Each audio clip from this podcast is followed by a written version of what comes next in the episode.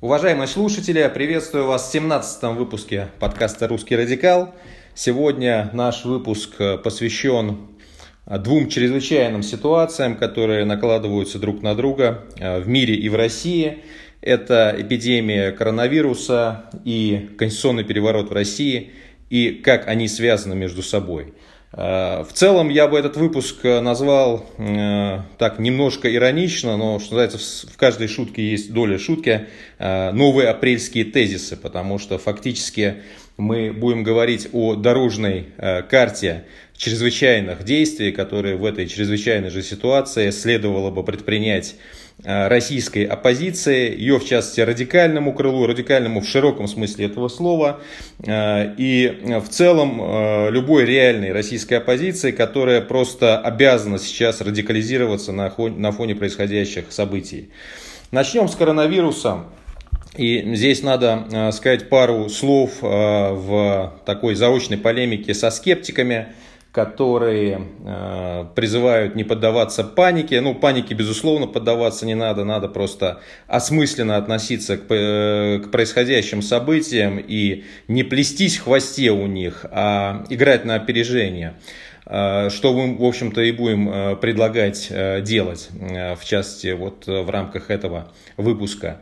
И тех, которые говорят, что это там обычный грипп, ну, может быть, грипп с несколько повышенными показателями смертности, что в мире и в той или иной стране регулярно в то же время умирает, в общем-то, не меньшее количество людей – а, поэтому не надо, в общем-то, раздувать эту проблему, тем более не надо позволять вот ей а, срывать какие-то свои политические планы, связанные, в частности, с организацией массовых действий, протестных действий, что все это заговор там, правительств, еще каких-то других а, сил и так далее. Я сейчас вывожу за скобки вещи, связанные с конспирологией в глобальном масштабе и вообще очень интересную тему, скажем так, фазового перехода потому что это предмет для отдельного разговора. Э, хотелось бы сосредоточиться сейчас на таких понятных практических вещах. Э, почему это серьезно? Э, значит, да, количество жертв относительно небольшое от этого коронавируса на фоне других каких-то потерь, которые регулярно происходят там, в крупных популяциях. Но что нужно понять? Нужно понять, что современное общество это а, сложный а, такой а, организм, сложная конструкция, которая подобна своего рода карточному домику или там домино, да, и если падает один пазл, начинает падать все остальное.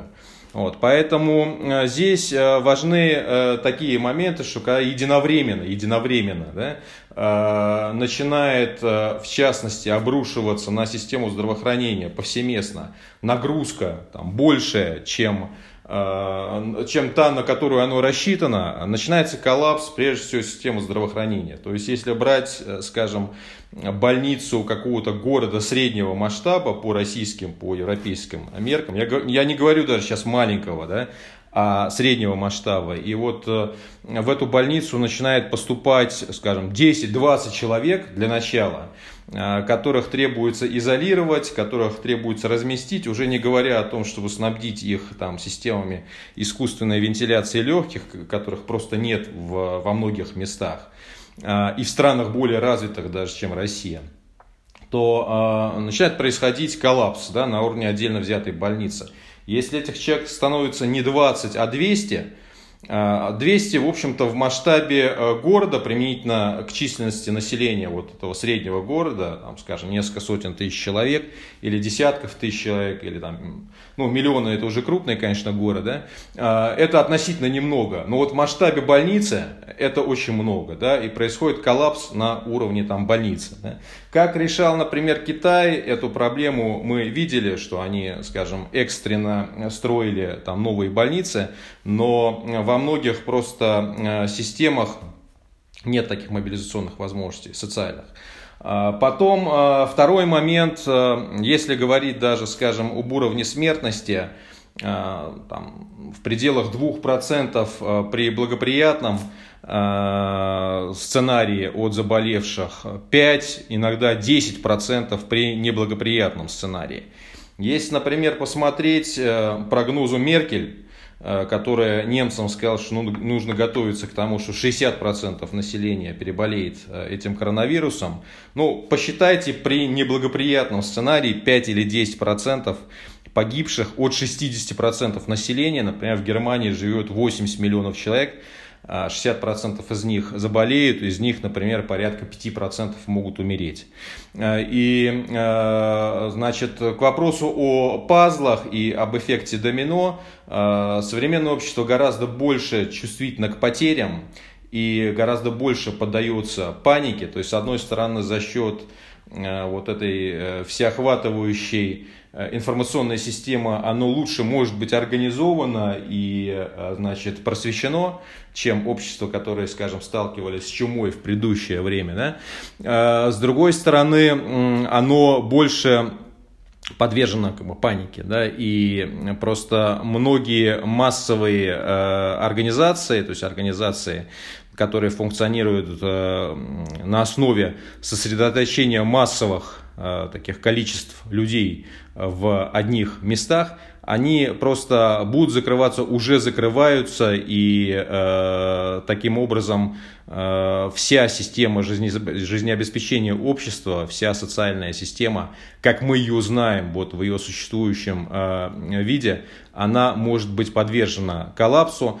Э, и, э, в общем-то, мы видели да, вот такую чрезвычайную ситуацию в Ухане, который полностью, э, там, 15-миллионный город почти, он был закрыт на карантин. В ряде городов в Северной Италии, ряд стран европейских, они вводят сейчас достаточно жесткие ограничения.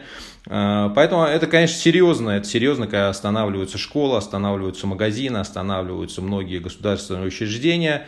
Э, если это удается взять под контроль, то это действительно может быть там, проблемой, э, ну, которую можно купировать за несколько месяцев. И в целом, я думаю, что, конечно, при нынешнем уровне развития там, человечества эта проблема будет купирована. Но это своего рода, конечно, такая тестовая система в режиме тестирования Здесь, возможно, происходит оценка и выработка новых э, форм общественной организации и реагирование на вызовы, э, которые могут появиться в дальнейшем при появлении более серьезных угроз. Но эту тему мы сейчас выведем за скобки.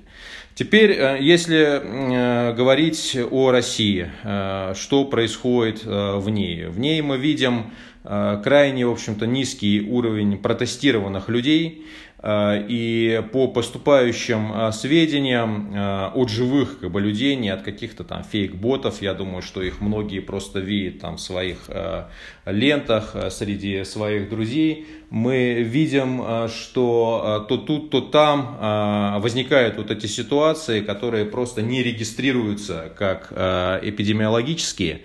Э, и которые э, оказываются за рамками статистики, но при этом, скорее всего, происходит распространение э, вируса и эпидемии через этих людей. Ну, как это происходит, то есть люди где-то, например, в провинции, то есть в Москве более или менее еще в крупных городах есть какая-то система, хотя тоже не везде, да, но даже уже начиная с Подмосковья и далее как бы в провинции люди обращаются с явными симптомами коронавируса, им предлагают, например, лечиться там, грудным отваром. Да? А, через какое-то время просто там люди умирают или, э, ну, так или иначе это будет происходить, потому что какой-то процент смертности есть, и в ряде случаев достаточно высокий, да? и э, эти потери, они не рассматриваются как э, потери от коронавируса. А, значит, в этой ситуации что мы, мы видим? Мы видим, что, в общем-то, ни для кого не секрет, э, в каком состоянии находится в среднем по России система здравоохранения, э, которая просто не готова э, к таким вызовам. Да? То есть мы видим, с одной стороны, возможность ее коллапса. С другой стороны, мы видим серьезный вызов и серьезный потенциал коллапса и эпидемии в масштабе мегаполисов, на которые, в общем-то, э, была сделана ставка в развитии, ну, если так можно сказать, да, в развитии страны, э, вроде Москвы, где 5 миллионов человек ежедневно перемещается в метро. Вот. И о каком карантине можно говорить в такой ситуации? При том, что, скажем, такая э, специфика Москвы, в частности, она связана вот с ее социально-демографической моделью, когда огромное количество людей снимает жилье и они не могут не ездить на работу. Им надо просто платить как-то за аренду. Да? А масса людей снимает жилье в складчину. Вот. Особенно э, часто это происходит с так называемыми гастарбайтерами, которые набиваются значит, в большом количестве в какие-то относительно небольшие помещения, э, ездят на работу, ездят на работу в общественном транспорте, потом вместе живут. Ну, в общем, потенциал э, вот, распространения эпидемии в такой ситуации ну, не нужно быть гением, чтобы э, предугадать, как все это будет происходить. То есть высока вероятность того, что это будет происходить по э, достаточно э, драматическому сценарию. Как на этом фоне действует российская власть? Ну, попозже да, коснемся ситуации вот этого конституционного переворота, которая имеет непосредственное к этому отношение. Но начнем просто вот с реагирования на непосредственно этот риск. А, ну, мы видели, что а, она действовала достаточно нерасторопно на ранних стадиях, когда очагом основным был еще Китай, а не Европа что э, бросалось в глаза, э, скажем, в сравнении с другими э, многими странами западными, которые тоже запоздалые при, приняли меры по сообщению с Китаем, и в частности, вот это замедление в реагировании на этот вызов, оно серьезно ударило по Италии, как и в целом, конечно, расхлябанность и неорганизованность итальянцев. Но при этом Италия, она не имела и не имеет самой протяженной э, границы наземной с Китаем. То есть это случай России. А российские власти, они фактически дождались того, что границу закрывать э, стал сам Китай, границу стал, стали закрывать э, и э, ограничивать э, сообщения в ряде случаев губернаторы местные. После этого она приняла соответствующие меры. Да? То есть, соответственно, мы видим, что действовали крайне неоперативно по отношению к введению мер карантина принятых на Китае. Сейчас, в принципе, реакция российских властей, она запаздывает на фоне э, реакции э, ряда европейских стран, в том числе стран э, относительно небольших, вроде Эстонии или Чехии, которые действуют гораздо более жестко да, в плане э, изоляции стран, в, в плане э, запрещения массовых мероприятий. То есть сейчас российская власть принимает те меры рекомендательного характера, которые принимались в европейских странах, вот в этих же странах, скажем, пару недель назад. Да. При том, что э, это время теряется. Надо понимать, что это не просто запаздывание, а это запаздывание в реагировании критическое с точки зрения э, последствий этого запаздывания. И критичность этого запаздывания применительно к России еще раз заключается в том, что э, большие большой охват территории, худшая организация, худшее состояние здравоохранения. И что действует, что делает э, на этом фоне российская власть? На этом фоне мы видим, что она занята конституционным переворотом, который происходил на этой неделе. Вот, причем э, переворот просто абсолютно абсурдный и абсолютно бессмысленный, единственное следствие, единственным следствием которого стал подрыв ее легитимности. Здесь мы разделяем э, две вещи, следуя вот, классификация политической философии, легальность и легитимность. Да? То есть они хотят э, как-то оформить свою легальность э, по юридической процедуре, но они явно обрушивают свою легитимность. И эта легитимность, она подорвана по целому ряду позиций. Вот, она подорвана в целом в отношении российского общества, которое просто возмущено да, ставкой на пожизненное правление общества, она подорвана в отношении целого ряда регионов и республик и народов Российской Федерации, учитывая то, что это номинально федеративная и реально многонациональная, многонародная, по крайней мере, страна, вот этим э, введением, скажем, э, поправки о государствообразующем народе, который, с одной стороны, не устроил и не может устроить абсолютно нормальных русских, о чем мы говорили с русских позиций, но стал просто детонатором и оскорблением э, для э, нерусских как бы, коренных народов, э, последствия которого еще предстоит э, оценить. И самое главное, непонятно для чего все это делалось, потому что какой-то смысл вот этих всех поправках, он был в рамках операции «Трансферт», он был бы в том случае, если бы Путин уходил с президентского поста и создавал бы новую какую-то систему, вот, в частности, через Госсовет, новый орган, новое э, э, балансирование вот, системы властей, которая позволила бы ему э, эту систему контролировать, не будучи э, президентом. Но если он остается президентом, какой смысл вообще во всем этом был? И какой смысл это было делать сейчас – в 2020 году, за 4 года до его переизбрания, когда можно было просто там, подойти к 2024 году и вот это решение об обнулении сроков принять за полгода до этого. То есть это просто безумие со всех точек зрения. И следствием этого безумия является подрыв легитимности власти, подрыв доверия к власти которая критична вот именно сейчас. А почему критично? Давайте рассмотрим. Ну, например, если брать э, э, значит, эффективные, да, эффективные примеры э, реагирования власти вот на этот вызов эпидемии, обычно на слуху Китай, и Китай действительно, учитывая масштабы вот этого вызова в их стране, он, наверное, отличился наибольшей эффективностью. Но э, на втором месте я бы указал э, ряд небольших европейских стран, в частности, например, Чехия. Э, Чехия, э, где тоже предпринимаются меры достаточно жесткие, где закрыто э, сообщение страны с другими странами, где приостановлена деятельность всех массовых мест, мест, мест массового скопления, начиная со школ, с университетов. Значит, сегодня закрыты магазины все, кроме продуктовых, запрещены все там какие-то массовые развлекательные мероприятия и так далее, и так далее. И Чехия страна совершенно другой политической системой, чем э, Китай. Да? Но мы видим, что Китай реагирует достаточно эффективно, мы видим, что Чехия реагирует достаточно эффективно. И э, что вот при всей разнице этих э, политических моделей позволяет им это делать? Ну вот давайте посмотрим. Да? Э, ситуация Китая, в ней складываются такие факторы, как достаточно жесткие меры при стабильной, честной тоталитарной системе.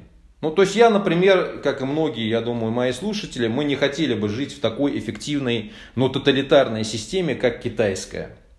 А, но, тем не менее, нельзя не признать, что эта система эффективна по-своему. И эта система транспарентная, эта система не коррумпированная, да, эта система ориентированная на развитие. И э, люди ей доверяют. Люди ей доверяют и доверяют ее мерам в целом. Понятно, что всегда есть какие-то элементы недоверия, недовольства, но в целом. Почему? Потому что это стабильная система, играющая по определенным как бы, правилам игры, которые она декларирует и признает в самом Китае. И люди понимают, что она решает не свои, в данном случае, э, проблемы, да, а проблемы выживания страны, проблемы так или иначе, которые возникают у общества. А, хоть и тоталитарными методами в силу вот своей там тоталитарной природы. природы. Чехия то же самое, только немножко по-другому. А, а, тоже имеет место стабильная система политическая, но демократическая при этом.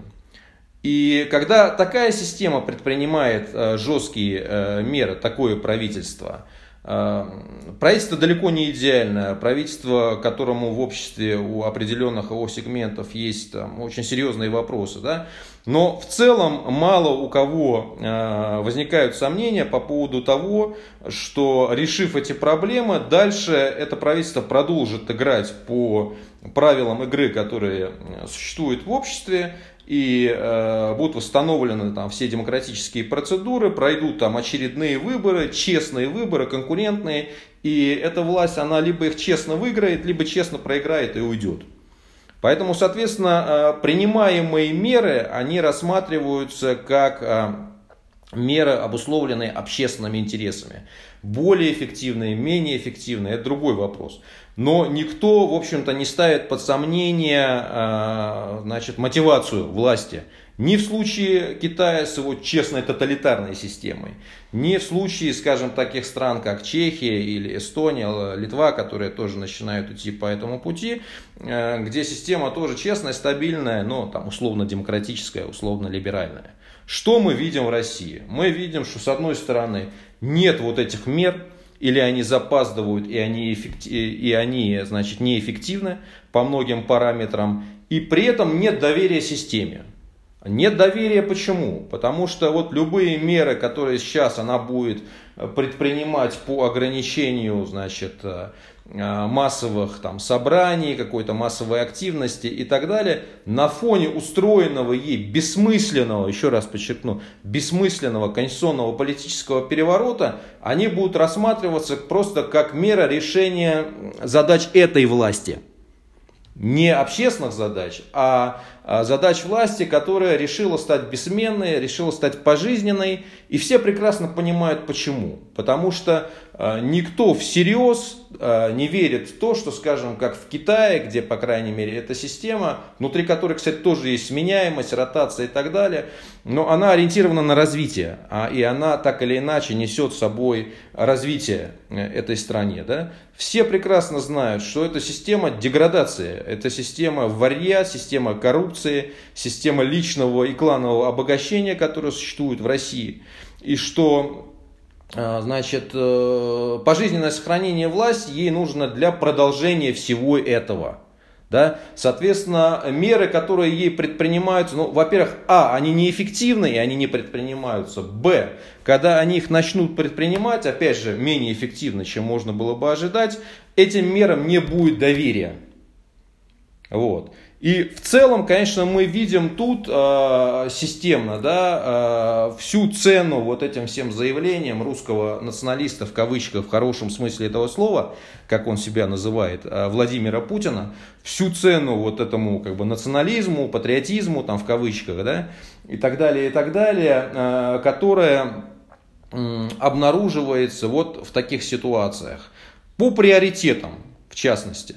То есть, если до этого э, просто да, можно было бы размышлять, что э, направление ресурсов э, страны с внутреннего развития, где их там просто не хватает, на вне, внешнеполитические авантюры, вроде сирийской, там, в Ливии, в ЦАР, это уже сейчас повсеместно как бы идет, там Russia Today, которые выделяются, там, выделяются огромные бюджеты, и вот очень хорошее расследование Навального сейчас там показало, да, недавно, как все эти, так сказать, бюджеты осваиваются, там, в кавычках, и на что в итоге. И в принципе то же самое, оно во всех этих случаях имеет место быть. Также осваиваются э, в кавычках там ресурсы, выделяемые на военные авантюры этими всеми частными военными компаниями, там военной силовой мафией и так далее, и так далее.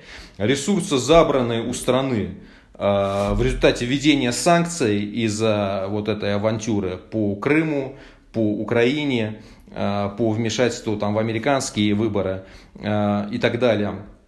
А, мы видим, что а, это сейчас не просто нарушение приоритетов, а это непосредственные удары, преступления против национальной безопасности. Вот в таких ситуациях мы это видим. Почему? Потому что э, это те ресурсы, которые не поступили в развитие системы эффективной там, здравоохранения. Это те ресурсы, которые не поступили в, раз, в развитие системы эффективной администрирования – в развитии системы социальных, там, коммунальных служб, способных решать вызовы, перед которыми реально оказывается нация или там народ многонациональной России, неважно, да, вот в этой ситуации на самом деле уже начинает работать логика даже не этнического национализма, а культурного, там, политического, как часто принято говорить, а то, что можно назвать термином медицинского национализма, как мы это видим вот на примере стран, которые просто включают там режим борьбы с угрозой, как угрозой медицинской, да, то есть никто не имеет ничего там против итальянцев, скажем, если можно было бы говорить там про китайцев о каких-то мотивах ксенофобии, против итальянцев никто ничего не имеет, ни с культурной, там, ни с этнической точки зрения, но они рассматриваются как медицинская угроза, да, соответственно, Здесь мы уже имеем такое как бы восприятие там, э, народов, там, стран, как таких медицинских как бы, лагерей, да, и медицинских там, крепостей, которые борются с медицинской там, угрозой, с угрозой нового типа, вирусной. Ну, на самом деле, не такой уж новой, понятно, что там были все эти эпидемии чумы и так далее, и так далее. Но я говорю, новые реалии общества, они накладывают свою как бы, серьезную там, специфику на все это. Вот. И э, мы просто видим, что вот в такой ситуации, когда требуется действительно эффективная э, реакция э, со стороны э, власти, способности к мобилизации, способности значит, к организации эффективной системы здравоохранения, э, управления, э, значит, когда э, требуется там, система эффективной диверсификации, жизнеобеспечения общества, то есть чтобы люди могли работать дома, чтобы люди могли не сосредотачиваться вот, в общественном транспорте, в местах массового скопления и работы, российская власть ну, абсолютно импотентна, и вот выстроенная ей система, она абсолютно антинациональна в том плане, что она не не способна реагировать на те вызовы, которые э, возникают перед нацией, нацией, если угодно, в таком медицинском смысле этого слова биологическом, да, вот, э, то есть в плане элементарного биологического выживания. И больше того, э, значит, ее политика, политика, которую она проводит, она усугубляет. То есть это власть идиотов, просто идиотов в политическом смысле этого слова, она э, совершает преступные просто действия э, с, ну, с точки зрения э, логики э, элементарного там государственного и общественного резона. То есть эти люди ухудшают как бы ситуацию, сейчас они э, подводят ситуацию э, к коллапсу. И в целом я хочу сказать, что мы очень часто говорим, что на самом деле, к сожалению, мозги значительной части вот русского общества вот в имперском таком тренде, в том числе оппозиции, они устроены так, что э, эти люди не представляют э, альтернатива власти, вот эти э, круги как бы оппозиции имперской. Что мы видим, например, применительно к тем, кто, как Ходорковский, продолжает твердить о том, что нужно делать ставку на мегаполисы, вот его новая работа э, да, на которую я сейчас там пишу рецензию. Э, ну, то есть мы видим, что, например, в такой ситуации именно мегаполисы, особенно плохо организованные мегаполисы, они оказываются наиболее уязвимыми э, точками э, для подобного рода угроз.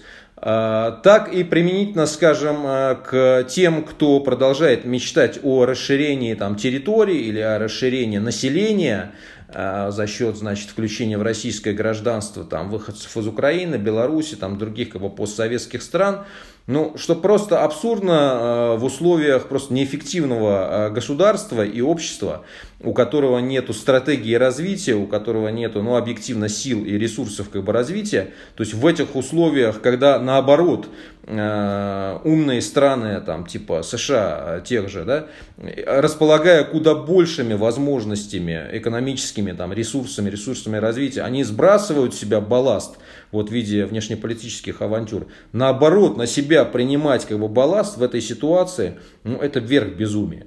И э, сейчас уже хотел бы э, предметно э, говорить о том, э, что э, в этой ситуации э, накладывания друг на друга вот этого э, риска да, и этой угрозы э, пандемии э, коронавируса и чрезвычайного, э, чрезвычайного положения де-факто да, и конституционного переворота могла бы э, предпринять эффективно оппозиция. А, что здесь нужно понять? Нужно понять, что, э, ну, во-первых, к сожалению, э, наша оппозиция, она продемонстрировала не раз, что она э, массовые протестные эффективные акции в принципе не могла проводить даже в лучшие времена.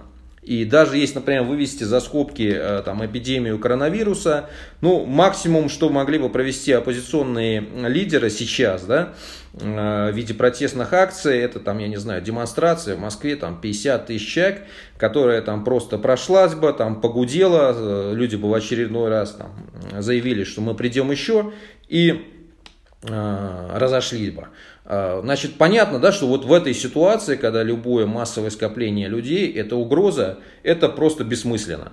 Вот, то есть э, какие-то массовые акции сейчас, они имели бы смысл, даже э, будучи, скажем так, э, запрограммированными на потери, но исключительно в таком форсированном режиме, Э, если бы они бы начинались бы, как это бы происходило, конечно, во многих нормальных либо странах, со здоровым как бы, обществом амбициозным, с целью э, свалить эту хунту.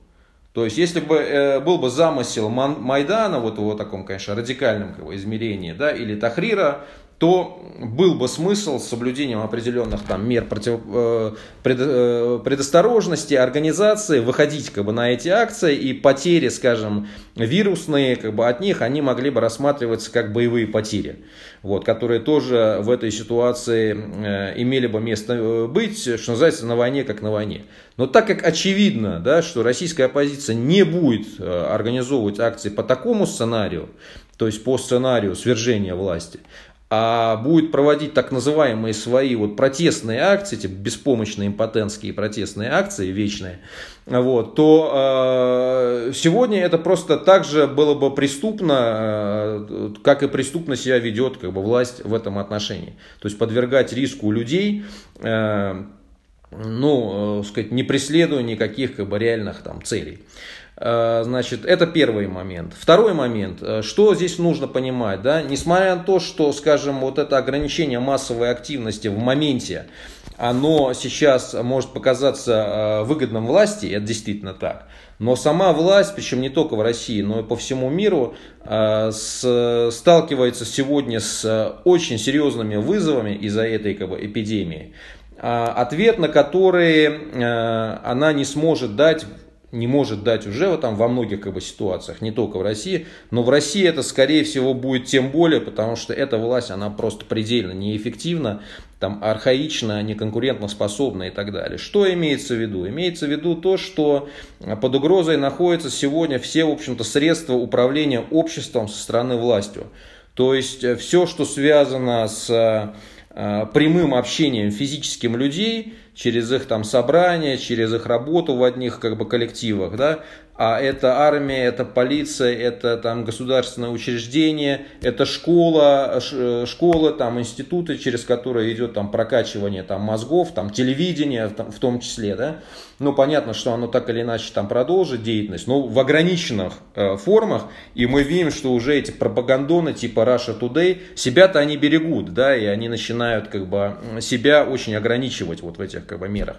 Но все-то государственные вот эти формы э, коллективного, скажем, взаимодействия, их не ограничишь. И мы видим, что в мире уже многие там президенты, премьер-министры, они или поражены, или под угрозой как бы на карантине, на карантине из-за того, что им приходится постоянно общаться. Они проводят заседания, там собрания, там мероприятия. А здесь, тем более, это год, когда эти идиоты, они собирались проводить все эти парады, 75 лет, значит, э, деды воевали, накачка вот всей этой как бы истерии, потом, значит, голосование как бы по референдуму, и сейчас там в Москве, которая одна из самых продвинутых как бы, с точки зрения ее развития, только-только начинают там, позволять а, родителям не посылать детей в школу. Да? Не закрывают как бы, их, как и другие государственные учреждения, вот, а только начинают предпринимать вот те действия, которые в Европе предпринимались там, две недели назад. Поэтому э, власть, она здесь тоже не знает на самом деле, как себя вести. А оппозиция здесь получает возможность перехватить на самом деле у нее инициативу, потому что вот эти все э, формы организации сегодня, многие из них с успехом можно осуществлять в онлайн. Начиная, скажем, с образования людей, где существует уже давно как бы платформа, э, значит, для всех этих вебинаров, для всех этих коллективных как бы, лекций, как бы, уроков, они уже, в общем-то, давно есть, но их сейчас можно и нужно усовершенствовать. И эти платформы надо мультиплицировать не только применительно к системе образования, но и к другим как бы, системам а, организации а, людей и там, а, реализации других каких-то проектов в тех сферах, где власть она будет не способна это организовать. Но она на самом деле тоже начнет, конечно, этим заниматься. И у нее, в общем-то, финансовых ресурсов для, это, для этого немало. Вот. Но сейчас, вот на этом этапе, когда это еще не началось, оппозиция имеет возможность, вот, в частности, те э, серьезные э, какие-то группы внутри оппозиции, которые располагают определенными финансовыми ресурсами, а это и э, Ходорковский, несмотря на все, скажем, несогласие там, мое с какими-то его установками, э, располагающий финансовыми ресурсами, и Навальный то же самое, и э, там, форум «Свободной России», который сейчас отменяет, скажем, собрание запланированное физически в Вильнюсе, но которому ничего не мешает, в принципе, провести онлайн это мероприятие, как я им предлагал еще там две недели назад. Да? А, то есть э, это общее соображение, что нужно перехватывать инициативу в технологической сфере. А, конкретнее, на самом деле, и тезиснее, что э, сейчас адекватно могла бы сделать оппозиция в этой ситуации, когда происходит делегитимизация власти. Первое, так или иначе, по результатам а, голосования, которые понятно какие будут, по так называемым поправкам, нужно консолидированно собраться, причем собраться вот можно на новой этой платформе уже онлайн. Да? Для этого не требуется собираться физически. Сейчас надо начать готовить такую платформу, и это сделать не так сложно, по крайней мере основным лидерам оппозиции, и просто зафиксировать, зацементировать нелегитимность власти то, что произошел конституционный переворот. А, вот. Если, значит, мы это а, констатируем, из этого уже проистекают следующие действия. Значит, а, оппозиция может формировать, начать формировать параллельные органы, если там не власти, к чему мы сейчас там перейдем, то общественного представительства. Вот. В условиях, когда прежняя власть утратила э, свою легитимность. Это какой-то представительный э, э, орган вроде там, гражданского форума или гражданского совета, берущий на себя там, функцию неформального парламента.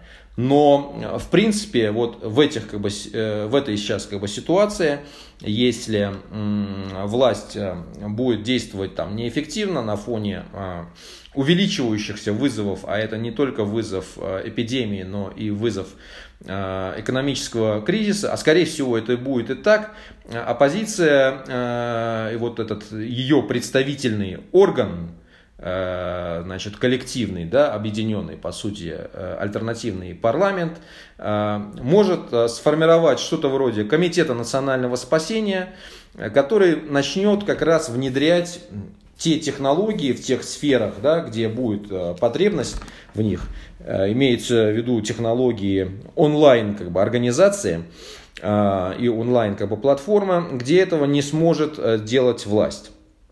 И таким образом, перехватывая инициативу в области там, образования, в области организации людей, в области значит, э, решения как бы, антикризисных задач, по понятно, что это в очень ограниченной сфере можно будет делать, потому что все равно там на земле там полномочия и распоряжение ресурсами будет, будет у власти. Да?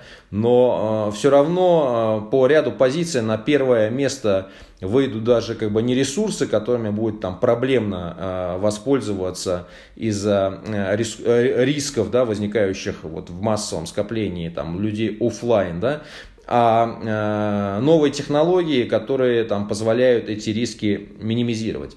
Третий момент, что как бы сейчас нужно там понимать, что если говорить об эффективном э, действии со стороны власти, эффективные действия со стороны власти, скорее всего, будут предпринимать региональные и местные власти, которые находятся на земле и которым нужно э, решать эти задачи, э, значит, э, просто потому что они отвечают как бы за людей. Во многих случаях, не дожидаясь действий со стороны центральной власти и там, поддержки со стороны центральной власти, где-то, может быть, даже наперекор ей. И здесь будет просто происходить определенная селекция э, властей, да, вот этих как бы на местах, местных, как бы региональных как бы властей, Э, одни из них, они действительно э, покажут, что они являются эффективными в решении как бы, этих задач. Э, при этом также, скорее всего, себя покажет неэффективной власть как бы центральная. Другие отсеются, и в этих местах, скорее всего, будет нарастать там, протестная активность, несмотря на всю вот ее проблемность в этой как бы, ситуации, но просто потому, что власть, то есть сохранение как бы, этой власти будет нести еще больший как бы, риск, да, чем там, протесты против нее. Вот. А что в этой ситуации э, может как бы, сделать оппозиция, вот, э, констатировав нелегитимность центральной власти и создав параллельный как бы, орган, э, претендующий воплощать легитимность реальную общественную как бы, легитимность, орган представительный и орган значит, исполнительный, вроде Комитета национального спасения, она, если будет действовать оппозиция вот такая как бы, эффективно, она может просто напрямую выходить и начинать взаимодействовать с региональными и местными органами власти, минуя федеральный так называемый как бы, центр. Значит, очень важно понять э, политическую платформу, на которой это все возможно сейчас делать. Она не может быть идеологической, она не может быть левой, правой, не может быть советской, антисоветской, там, националистической или там, антинационалистической, какой-то еще. Значит, эта платформа э, э, сегодня будет работать при двух значит, условиях. Э, в случае э, такого развития катастрофического сценария это платформа выживания. Это понятно, потому что э, в чрезвычайной ситуации, как говорил там Карл Шмидт, суверен это тот, кто принимает решение о введении чрезвычайного положения. Чрезвычайное положение вот в таких как бы, ситуациях имеет смысл, э, имеет цель обеспечить выживание людей. Не сохранить власть, на самом деле, а обеспечить выживание как бы, людей. Да? То есть это платформа выживания в моменте, вот здесь и сейчас, это платформа выживания, решения вот элементарных э, задач выживания. Но э, Почему здесь, ну, скажем так, люди, там, региональные какие-то там органы власти, центры сборки должны доверять оппозиции, а не власти, у которой больше возможности это делать? Потому что э, оппозиция здесь э, может выиграть власть только одним действительно приверженности основам Конституции. Вот при всем несовершенстве этой Конституции, вот, да, и при том, что существует масса, значит, каких-то э, соображений по ее изменению, Почему я говорил лидерам э, вот, оппозиции, которые предлагали параллельно значит, с поправками власти начать обсуждение своих поправок и своих там принять свой проект Конституции в пику проекта Конституции власти. А, потому что я говорю, вы, вы в принципе начинаете делать то же самое, что и власть, но не располагая даже ее возможностями. То есть это заведомо проигрышная как бы игра. В ситуации изменения правил э, волюнтаристского э, большими возможностями, понятно, да, обладает тот, у кого есть какие-то хотя бы ресурсы, а у оппозиции их нет.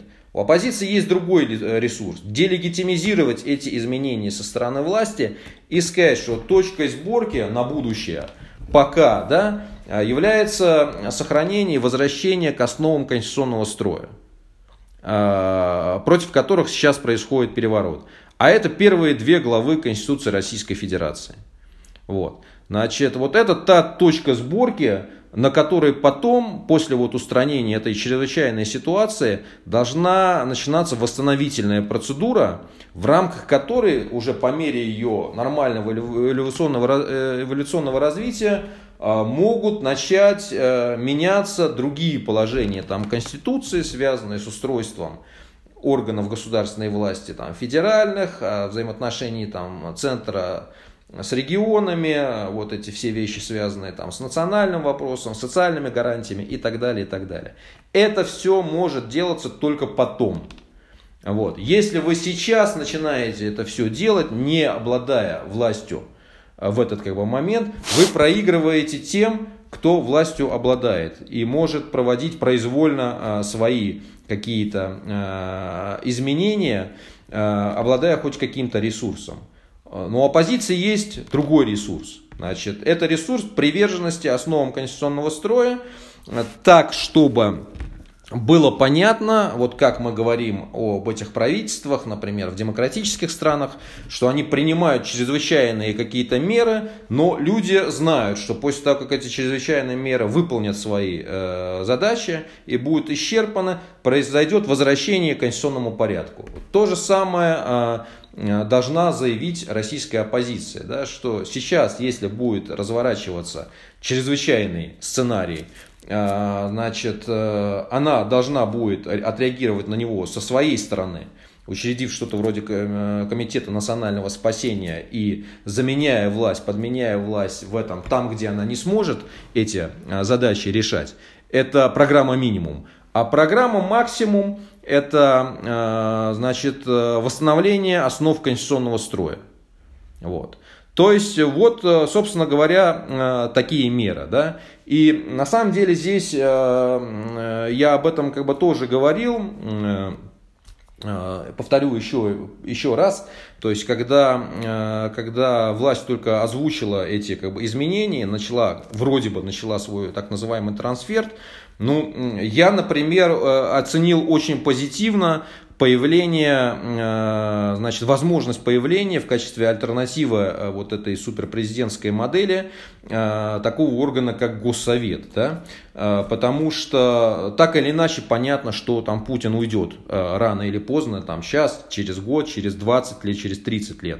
Вопрос в том, что вместо и что после него, да, и вот совершенно очевидно сейчас уже, что в той ситуации, в которой он страну заведет, таким как бы органом наиболее как бы рационально и такой альтернативой будет не новый там идеальный какой-то президент, да, и, скорее всего, даже не сразу полноценная парламентская республика, которая будет сложно организовать в том состоянии вот, э, просто коллапса, в котором, скорее всего, будет находиться, а вот именно Госсовет, то есть вот коллективный орган, который будет сосредотачивать в себе э, вот этих как бы людей, с одной стороны, на местах, решающих э, э, эти задачи, с другой стороны, новых представителей общества. Не делегитимизированных, конечно, а новых, которые вот проявят себя в этой ситуации.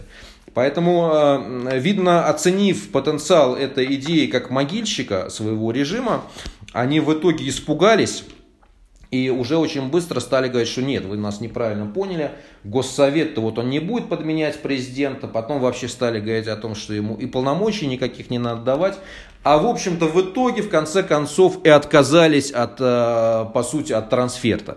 Если вообще это планировалось, да, а не было с самого начала операции прикрытия для значит, обнуления сроков Путина просто заведомо бессмысленной, потому что подорвала легитимность Путина в тех средах, которые, в общем-то, могли бы ему оказать доверие, если бы он просто, э, значит, решил бы обнулиться, но не меняя там правила игры по другим параметрам. Поэтому в целом, э, в целом, конечно, э, как я об этом писал и говорил некоторое время назад, в сторону власти полетели черные жирные лебеди, вот, и, значит, э, при этом она активно сейчас занимается э, самоделегитимизацией, подрывом вообще э, как бы своих позиций. И ситуация будет развиваться, скорее всего, дальше в таком критическом значит, ключе. Но проблема в том, что воспользоваться ей сможет только та оппозиция, которая будет в первую очередь концептуально как бы реагировать на это, да, и не беспомощно вот значит, как-то отвечать блеянием на это, одиночными пикетами, там, какими-то слезами, причитаниями и так далее, а будет э, принимать, э, предпринимать шаги, которые, в общем-то, она реально может предпринять. То есть, да, понятно, она не может, например, вывести миллион человек там на улицу сейчас, да, и устроить там массовое восстание, там, смену власти революционным путем. Ну хорошо, не может, пусть делает то, что она может. Она может сегодня собраться, вот, хотя бы даже на онлайн-платформе провести, значит, собрание там фактически э, общественного или гражданского, там, общенационального, там, какого-то фактического парламента. И она может там после этого переворота заявить о нелегитимности э, власти. Этой. Она может сформировать комитет национального спасения. Она может начать э, внедрять, э, значит, э, по крайней мере, это может сделать та часть оппозиции с ресурсами, которые находятся за рубежом, вроде Ходорковского и э, ФСР, Форума Свободной России вот, которые обязаны, я считаю, объединиться как бы, в этой ситуации и сложить как бы, свои усилия. Да? Она может, э, имеющиеся у нее какие-никакие финансовые ресурсы, кадры, использовать для внедрения э, онлайн э, этих всех как бы, платформ, технологий для перехвата инициативы у власти. Она может, как мы видели, например, депутатов каких-то отдельных принципиальных, которые э, на фоне этого конституционного переворота из-за несогласия э, покидали вот эти как бы, органы власти, она может точно так же призвать в принципе, повсеместно э, депутатов, каких-то там чиновников, э, значит, судей, э, последовать их примеру, заявив, что такие люди, они автоматически будут включены в следующие органы власти, переходные, да, вот в качестве этих звеньев обеспечения легитимности. Поэтому сейчас открывается очень серьезное, на самом деле, окно э, возможностей, и э, оппозиции просто будет преступно э, ими не воспользоваться. Вот. Я считаю, что нужно очень серьезно это делать и браться, браться за все это. И так как меня слушают и читают люди, которые находятся как бы в, контакт, в контакте с э, этими лидерами э, основных э, оппозиционных э, значит, фракций, да, групп влияния, я призываю э, эти все мысли, эти все соображения до них э, донести. Спасибо.